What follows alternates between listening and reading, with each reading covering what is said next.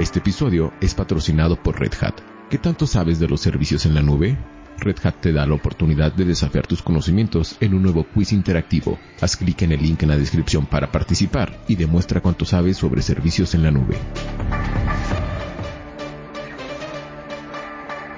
Muy buenos días, estrategas. Soy Francisco Aldaya, editor de BloombergLinea.com en Argentina y hoy te voy a contar las tres noticias más importantes para que arranques tu día. Además, como todos los jueves, Mariano Espina nos trae recintos del poder. Como siempre, no te olvides de darle clic al botón para seguir a este podcast, de compartir este capítulo y de activar las notificaciones. Lo que tenés que saber. 1.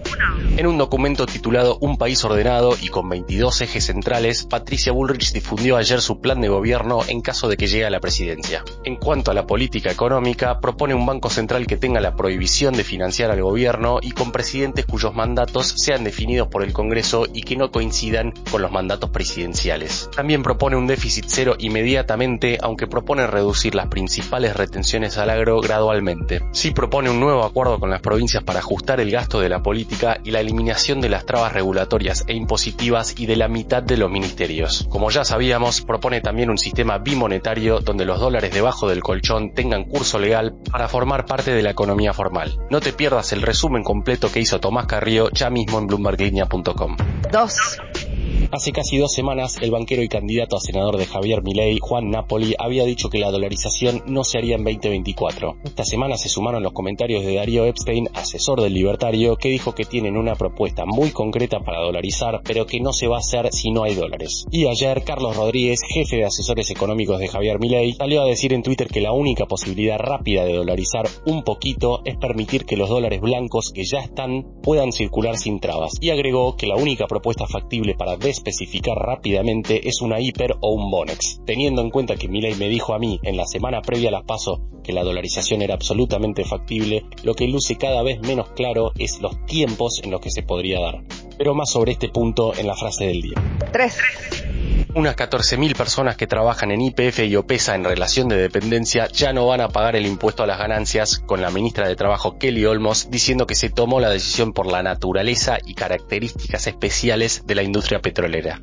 Recordemos que con las últimas subas del piso de ganancias ya es un impuesto que pagan menos de medio millón de argentinos. Antes de pasar a recintos del poder, veamos rápidamente cómo van a abrir los mercados hoy. El S&P Merval cayó 2,4% ayer, una jornada roja para las acciones argentinas en Wall Street, con bajas de hasta 4,3% para Loma Negra y solo dos subas de hasta 0,3% para despegar. El dólar blue cerró en 720 pesos, el MEP en 674 y el contado con liqui en torno a los 760 pesos. Recintos del poder. Ahora Mariano Espina, contanos por favor qué está pasando en el mundo de la política argentina. La campaña electoral empezó este sábado, aunque algunos candidatos parecen no haber sido notificados.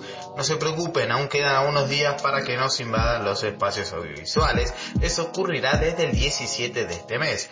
Javier Milei juega dos puntas entre sus críticas al gobierno del siga y la oposición de la dolarización sangrienta. Patricia Bullrich amagó un pedido de declinación para Juan Schiaretti apuesta a federalizar su campaña, mientras que Sergio Massa insiste en convencer desde una gestión diezmada.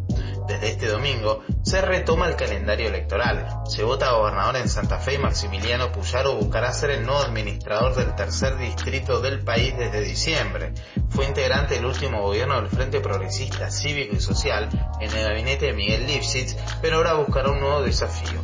Ganar en una provincia que le ha sido esquiva juntos por el cambio. Estuvo a menos de 2.000 votos Miguel del Cer en 2015 y estuvo bastante lejos José Corral en 2019. La tercera, ¿será la vencida? Entre 2015 y 2023 pasaron cosas. La disolución de aquel espacio progresista. El otro domingo habrá elección en Chaco y luego Mendoza. En la primera, la coalición opositora apuesta a la gesta, mientras que en la segunda sería sostener un distrito propio en el objetivo para Juntos para el Cambio de alcanzar las 11 provincias desde el 10 de diciembre, un hecho inédito para una fuerza no peronista desde el retorno a la democracia en 1983 paso a paso, dicen en el espacio que conduce como candidata Patricia Bullrich. Una vez superadas las elecciones los domingos primero y 8 de octubre estarán los debates presidenciales con la presencia de Javier Milei, Patricia Bullrich, Sergio Massa, Juan Schiaretti y Miriam Bregman. El primero será en la Universidad Nacional de Santiago del Estero y el segundo en la Facultad de Derecho de la Universidad de Buenos Aires. Si algún candidato decide no presentarse, sé que uno lo ha analizado, será sancionado con el no otorgamiento de espacios de publicidad audiovisual establecidos. La frase del día. Antes de irnos, escuchemos lo que dijo ayer el propio Javier Milei sobre la dolarización. Es falso que nosotros hayamos dicho determinado tiempo, lo va a definir la gente. Cuanto más rápido quieran los dólares, más rápido se hace. Estoy pensando una solución como la del Salvador y cuando se curan dos tercios de la base monetaria, es una suerte de referéndum. Ahí automáticamente decidimos dolarizar. Milei insistió además que el tipo de cambio para dolarizar sería el del mercado, es decir, el de ayer de 720 pesos. Esto fue un nuevo capítulo de la Estrategia del Día Argentina. Yo soy Francisco Aldaya, editor de Bloomberg Línea, y me podés seguir en Twitter en arroba franaldaya. No se olviden de darle clic al botón para seguir a este podcast y a la campanita para que se enteren al instante cada vez que sale un capítulo de lunes a viernes. Espero que tengas una gran jornada productiva. Esto fue La Estrategia del Día Argentina, escrito y narrado por Francisco Aldaya. Producido por Arturo Luna y Daniel Hernández. Que tengas un día muy productivo.